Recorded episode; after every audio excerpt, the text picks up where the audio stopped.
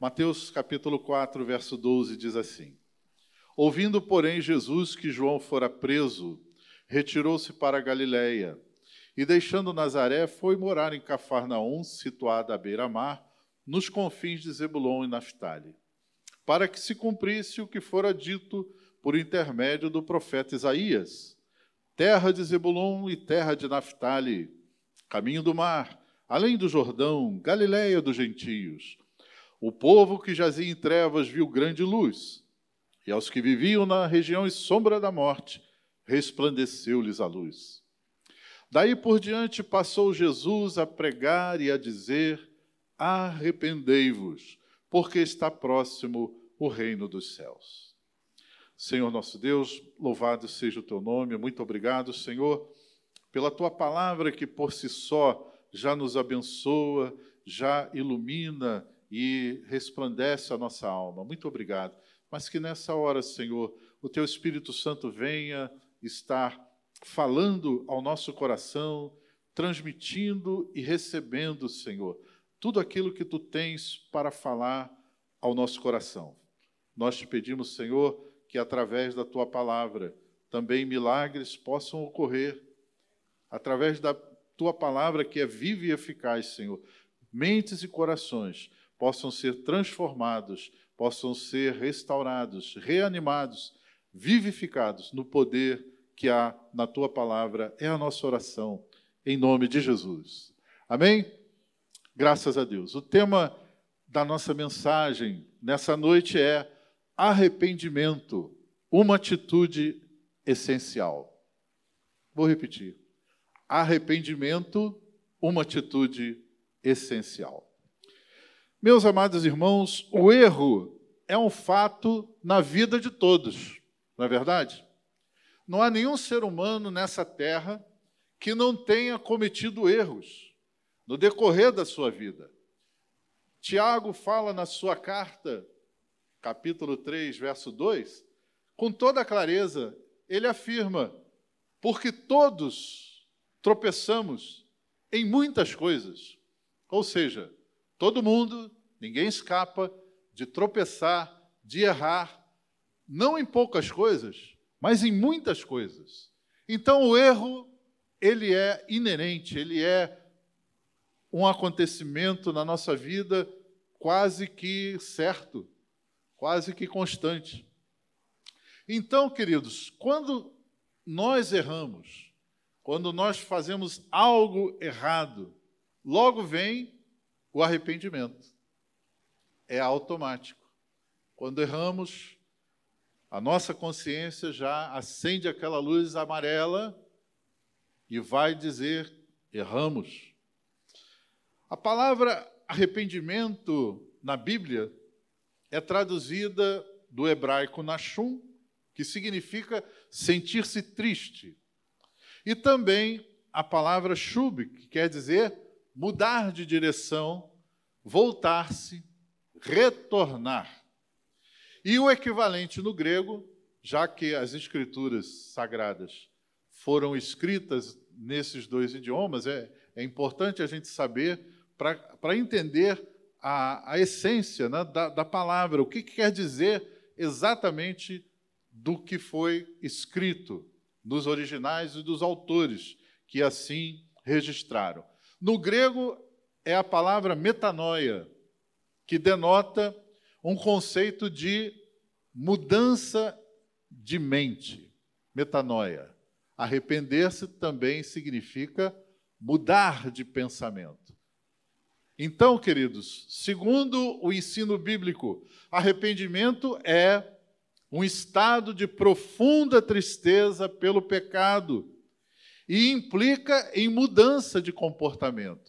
Ou seja, não basta apenas nós nos sentirmos tristes quando erramos, mas é necessário, para que o arrependimento seja completo, que haja também uma disposição em mudar a nossa forma de pensar, mudar o nosso comportamento. Então, o ser humano, ele se arrepende dos atos cometidos daquilo que ele fez, daquilo que ele já perpetrou e daqueles que ele não conseguiu realizar. Ou seja, dos atos errados que cometemos e das ações certas que nós não fizemos.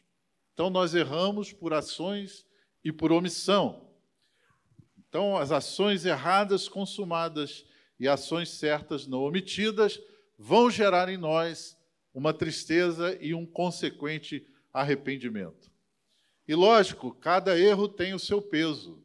Se a gente comete um erro pequeno, por exemplo, vou dar, vou dar aqui um testemunho. É, eu estava saindo do, do salão, cortei o cabelo e vem um rapaz vendendo biscoito. Ele certamente desempregado e precisava né, sustentar-se, vendeu o biscoito. Ele mostrou lá uns biscoitos até muito bons, né, amanteigados, e me deu vontade de ajudar. Se eu vou, vou ajudar, né? Quanto é? 15 reais cada pacotinho. Eu olhei e tal, ele tinha alguns. Tá bom, me dá dois aí. Aí ele pegou lá dois, dois pacotes e tal. E, bom, então são 30 reais. Não sei porquê, talvez no automático. Vem cá, se eu comprar dois, você me faz por 25? Aí, não, tudo bem, faço sim. Aí eu puxei da carteira, só tem 24, dá? Dá. Aí eu comprei o biscoito, deu os 24 reais, saí, mas depois me bateu aquele arrependimento. Falei, por que, que eu fiz isso? Seis reais não ia me fazer falta e ele estava trabalhando ali que ele precisava. Mas aí já era tarde, já tinha ido embora e bateu o arrependimento. Lógico que é uma coisa não é? leve, simples, né? Pelo menos para mim, né? para ele pode ter sido mais pesado, mas há um peso diferente. Né? Se, se alguém comete um crime, é algo que vai atormentar sua consciência muito mais pesadamente. Mas o fato é que a gente sempre está tropeçando em alguma coisa, né? ou seja simples, ou seja médio, ou seja mais grave, o erro faz parte da nossa realidade. Então, queridos, o arrependimento é uma doutrina essencialmente bíblica e fundamental para o nosso relacionamento com Deus. Porque quando erramos, a consciência logo vem nos acusar. E como a gente pode reparar o erro? E será que reparar o erro é o bastante? Essa resposta nós vamos encontrar na mensagem do arrependimento, que primeiro foi pregado por João Batista e depois por Jesus, e vai nos trazer algumas lições muito preciosas sobre fé, sobre conduta, sobre moral e sobre as nossas atitudes. Em primeiro lugar, sem arrependimento, meus irmãos, não é possível haver comunhão com Deus. Sem arrependimento, não é possível haver comunhão com Deus. Você que nos assiste pela internet, guarde isso, isso é muito importante. Por isso que o arrependimento é uma doutrina essencial. Porque se nós queremos ter uma relação com Deus, um relacionamento com Deus, comunhão com Deus, o arrependimento ele tem que existir. Porque a Bíblia é muito clara e ela diz que em toda a raça humana está separada de Deus por causa do pecado. Romanos 3, 23 afirma de modo categórico, de modo peremptório, de modo incontestável: todos pecaram e destituídos estão da glória de Deus. Em outra tradução, todos pecaram e carecem, necessitam da glória de Deus. Porque, irmãos, o pecado é uma ofensa. É uma ofensa à santidade, é uma ofensa à justiça, é uma ofensa ao caráter de Deus. O pecado nos torna inimigos de Deus. Que coisa grave, que coisa séria. Então, partindo dessa trágica constatação, nós entendemos que ao homem pecador é impossível ter um relacionamento com um Deus absolutamente santo e puro. O profeta Abacuque, quando ele está orando a Deus, pedindo uma resposta pedindo uma solução para um grave problema, um problema sério dentro da sua nação, da sua gente, da sua comunidade. Ele, ele vai dizer para Deus: Tu és tão puro de olhos que não podes ver o mal, e a opressão não podes contemplar. Então, queridos, Deus é um Deus santo, é um Deus puro, e não há nenhuma possibilidade do homem pecador ter comunhão com Deus. Mas o grande drama é que nós já nascemos em pecado. Chegamos ao mundo já carregando esse fardo, essa culpa, já paira na nossa existência, já paira sobre nós essa condenação inapelável. Nada que as nossas melhores intenções, nada que os nossos melhores esforços possam mudar essa situação. O Senhor, porém, por sua maravilhosa graça, ele providenciou um escape. Ele providenciou um meio de restabelecer essa nossa comunhão com Deus. O Senhor Jesus disse a Nicodemos: "Porque Deus amou o mundo de tal maneira que deu seu filho unigênito, para que todo aquele que nele crê não pereça, mas tenha vida eterna. Ou seja, o próprio Deus providenciou uma solução para esse drama tão terrível. Nós podemos ter de volta comunhão com Deus. Nós podemos ter o privilégio de ter relacionamento pessoal com Deus. Aleluia! Mas, entretanto, o primeiro passo para acessar essa gloriosa salvação é o arrependimento. Tudo começa com arrependimento. Deus já estendeu a mão, Deus já providenciou a solução, Deus já trouxe o escape, mas primeiro é necessário que nós nos arrependamos. Reconhecer com humildade e sinceridade que ofendemos a Deus, que o nosso pecado ofendeu a Deus. Aí você pode dizer para mim, mas pastor, eu sempre procurei ter uma vida direita, sempre procurei fazer as coisas certas, pago minhas contas em dia, respeito o, o meu próximo, meu vizinho, é, sou um bom marido, sou uma boa esposa, um bom filho, enfim. Irmãos, tudo que a gente possa fazer de bom, ainda no padrão de Deus, está muito distante. Por isso é necessário nos arrependermos. Sempre há algo nos arrepender. Por mais que a gente tente andar direitos, por mais que nós queiramos viver uma vida reta, o nosso coração nos trai, os nossos pensamentos muitas vezes nos levam a direções erradas, a pecar, porque nós pecamos também, não somente em ações, mas em pensamentos. Deus sonda o nosso coração, Deus conhece o nosso pensamento e o nosso pensamento muitas vezes ofende a Deus. Por isso é necessário o arrependimento. O arrependimento genuíno também ele deve levar à conversão. Foi aquilo que falamos no início: metanoia, mudança de mente, retornar, mudar a direção. É necessário. O arrependimento correto, genuíno, ele nos leva à conversão. Pedro, quando pregou aos seus compatriotas na entrada do templo, ele asseverou que, antes de tudo, antes de tudo, o arrependimento era necessário para alcançar o perdão dos pecados.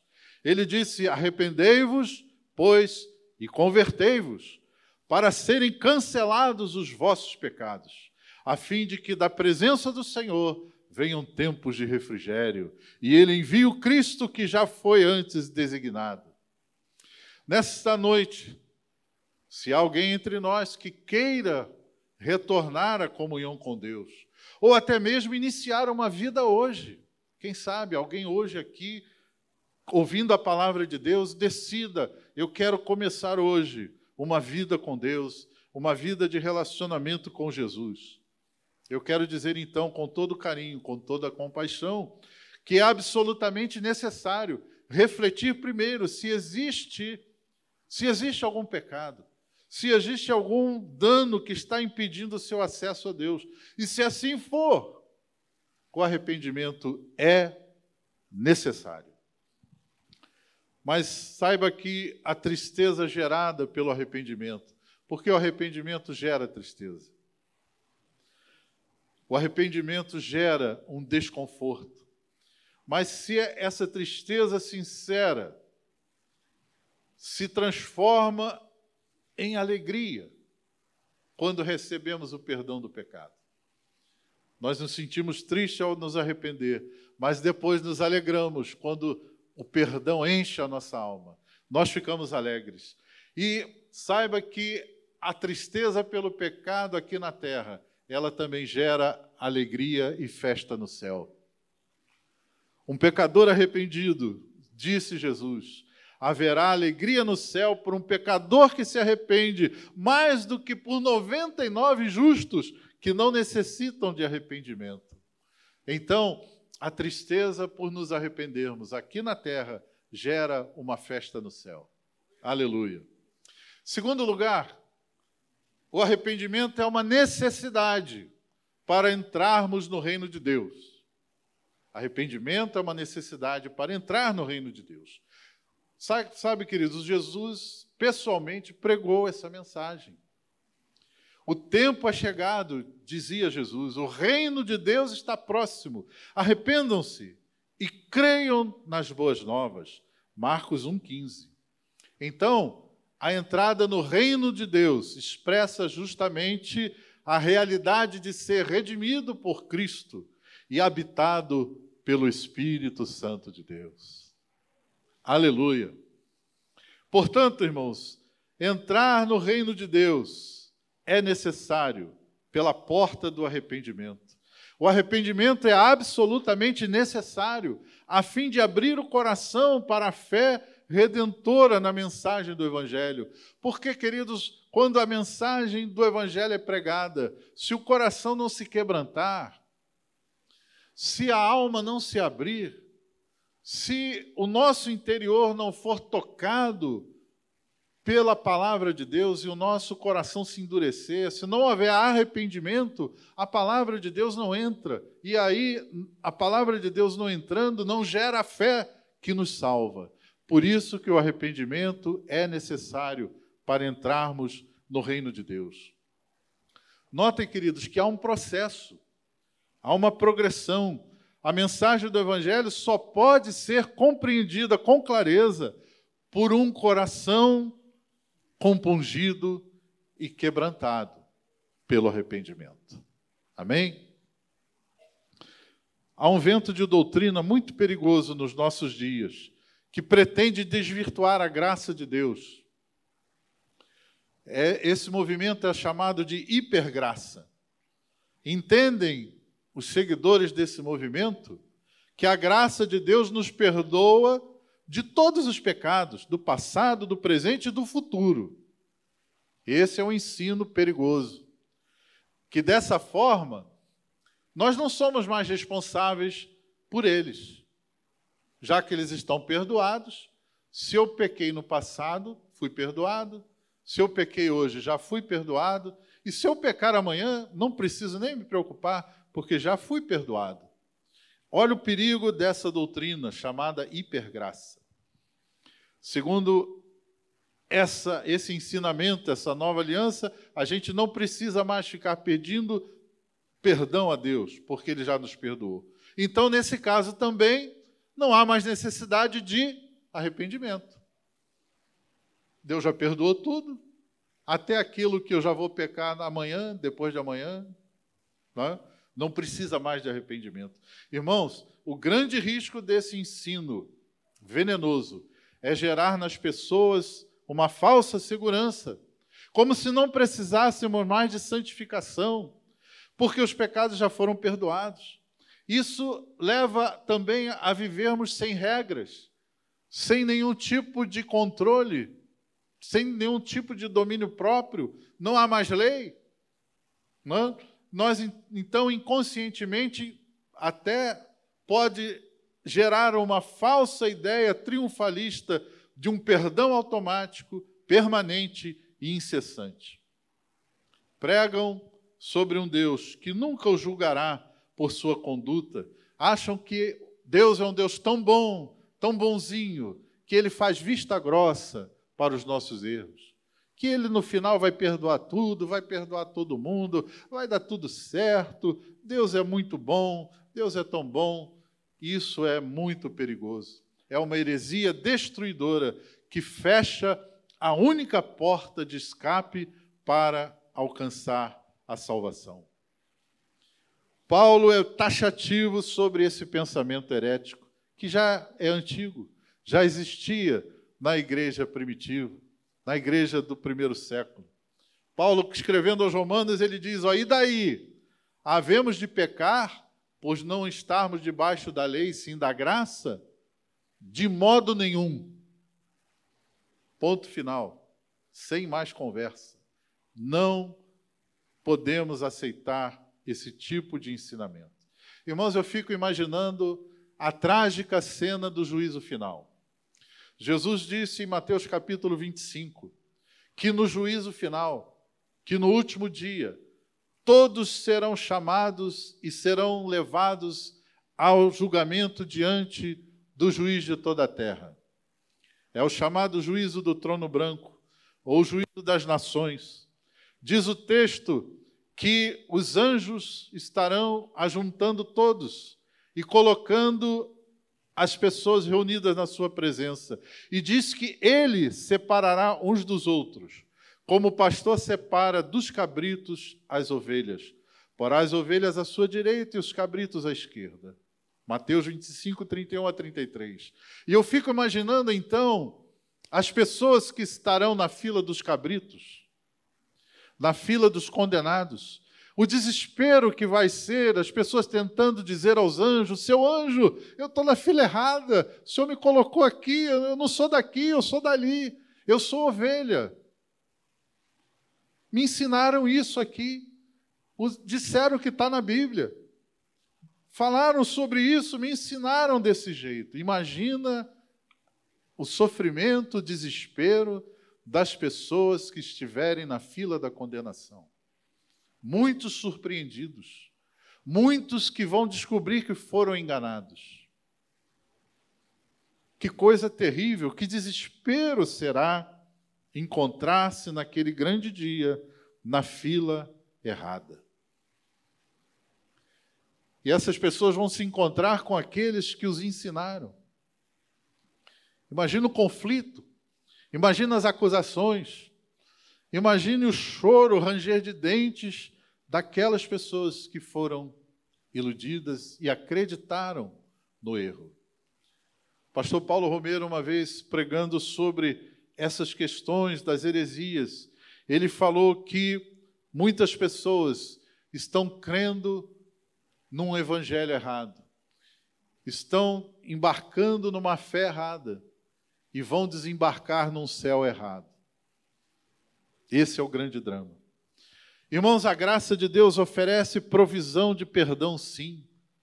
Nós temos provisão porque, apesar de nós já sermos salvos, lavados, redimidos pelo sangue de Jesus, temos o Espírito Santo em nosso coração, que é a garantia da nossa salvação.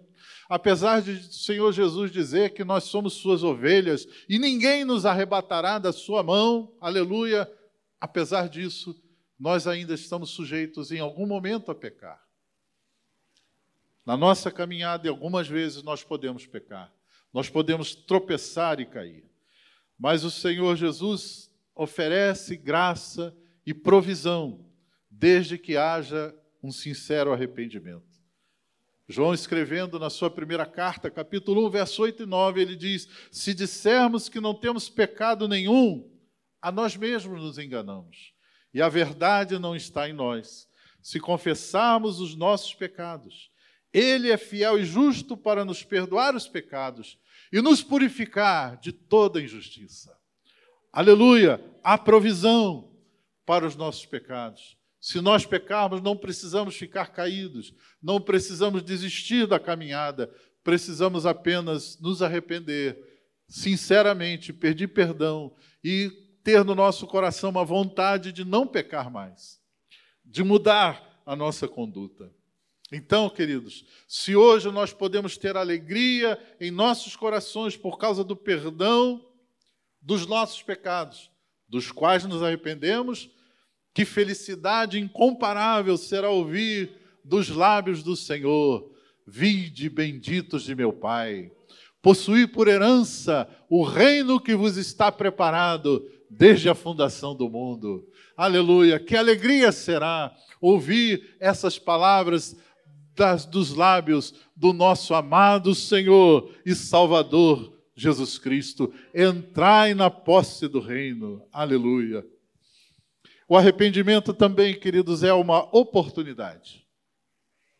É uma oportunidade. Há três coisas na vida que nunca voltam atrás: a flecha atirada, a palavra proferida e a oportunidade perdida. Essas três coisas jamais voltam atrás. E as oportunidades, elas não voltam só porque nos arrependemos. O Evangelho de Lucas, capítulo 13, alguns vieram falar a Jesus da morte violenta de galileus que ofereciam sacrifícios no templo. Alguns registros supõem que esses galileus eram é, uma seita separatista, rebelde, e quando Pilatos descobre, a sua guarda vai lá e os trucida violentamente. E foram dizer para Jesus, perguntar para Jesus o que, que, eles, que, que ele achava, se aquelas pessoas mereceram aquele final tão trágico, aquela morte trágica, porque eles eram mais pecadores. E Jesus disse: Eu afirmo que não, eles não eram mais pecadores, mas se vocês não se arrependerem de modo igual, vocês vão perecer. Ou seja, Jesus estava falando que aqueles homens já tinham morrido, já não restava mais oportunidade para eles, mas para aqueles que estavam julgando que eram melhores, eles poderiam também ter um final parecido, porque eles tinham oportunidade, mas eles não se arrependiam. Arrependimento é uma oportunidade. Enquanto há tempo, a oportunidade de arrependimento existe. O sábio, escrevendo Provérbios 28, 13, ele diz o seguinte: O que encobre as suas transgressões nunca prosperará, mas o que as confessa e deixa alcançará misericórdia. Então, enquanto a oportunidade de arrependimento, há a oportunidade da misericórdia ser manifestada. Precisamos estar atentos para isso, porque o mesmo escritor de Provérbios ele diz: quem insiste no erro, depois de muita repreensão, será destruído sem aviso e sem remédio. Provérbios 29, 1. Ou seja, aquele que persiste no pecado, meus irmãos, rejeita as oportunidades, vai adiando o arrependimento e aí pode estar promovendo a sua própria destruição. Terminando, o arrependimento é um mandamento de Deus para toda a humanidade. As Escrituras nos revelam que Deus elaborou um plano perfeito para a salvação da humanidade. E para isso, ele é tão enfático essa salvação é tão extraordinária que precisa começar pela porta do arrependimento. E a compaixão de Deus faz com que ele afirme com toda a sua determinação: é uma ordem. Ordem, mandamento, determinação não oferece escolha. Arrependimento é uma ordem, não há, não é uma opção, porque o apóstolo Paulo quando ele fala aos gregos lá em Atenas, no Aerópago, ele diz: Olha, Deus não levou em conta essa ignorância, mas agora ordena que todos, em todo lugar, se arrependam. Então, o arrependimento é uma ordem divina. O escritor aos Hebreus disse: Hoje ouvides a sua voz, não endureçais o vosso coração, como foi na provocação. A pior desobediência, ela leva ao endurecimento do coração, tornando cada vez mais difícil o quebrantamento. e o arrependimento.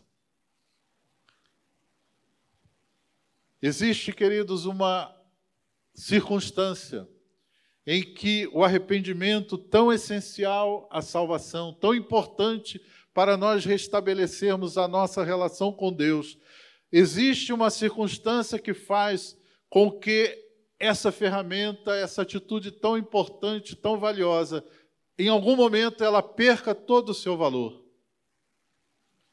E quando acontece isso, pastor? Quando o arrependimento acontece tarde demais. Tarde demais. Lembremos o caso de Judas Iscariotes. Três coisas, pelo menos, anularam o valor do seu arrependimento. Porque a Bíblia diz que Judas se arrependeu. E algumas pessoas até acham que ele foi salvo, mas isso não é verdade. Porque ele teve três atitudes erradas. Primeiro, ele fez uma má escolha. Judas escolheu ficar ao lado dos inimigos de Jesus. Segundo, uma má decisão. Ele decidiu vender o seu mestre por causa de poucas moedas. Vejam que uma má escolha vai levar a uma má decisão. E terceiro, ele teve um mau sentimento. Ele não se converteu. Ele achou que era tarde demais. E na verdade era tarde demais. O que ele fez não tinha volta, não tinha como reparar. E Judas se arrependeu então tarde demais. Então, queridos, o arrependimento tardio, ele pode trazer consequências imediatas, consequências posteriores e consequências eternas. Foi isso que aconteceu com Judas. Consequência imediata, quando ele volta para dizer para os fariseus que se arrependeu, ele foi debochado, ele foi desprezado, ele foi escorraçado, ele sofreu logo consequências imediatas. E ele sofreu consequências posteriores, porque ele se envolveu naquela, naquela tristeza, naquele amar, naquela amargura, e ver que não tinha mais jeito, tudo que ele fez foi tão errado, tão ruim, que ele não suportou o horror e o remorso, que ele suicidou-se. Foi tirar a sua própria vida. E agora ele está enfrentando consequências eternas. Lá no inferno onde ele está, ele está sempre lembrando do seu arrependimento tardio. Consequências eternas. Irmãos queridos, que o Senhor nos abençoe, que nos encaminhe sempre para decisões que não necessitem, que não requeiram, que não demandem arrependimento, principalmente se o arrependimento for tarde demais. Mas eu quero encerrar com uma boa notícia. Senhor Jesus está aqui nessa noite. E ele afirmou que a sua atenção especial, a sua compaixão, o seu poder está totalmente direcionado a quem toma essa nobre e essencial atitude de se arrepender. Jesus respondeu: os sãos não precisam de médico, e sim os doentes. Eu não vim chamar os justos, mas sim os pecadores ao arrependimento. Então Jesus, ele direciona toda a sua compaixão, ele direciona toda a sua atenção a quem está disposto a se arrepender. Há uma atenção especial de Deus. Não vim chamar os justos, e sim os pecadores ao arrependimento.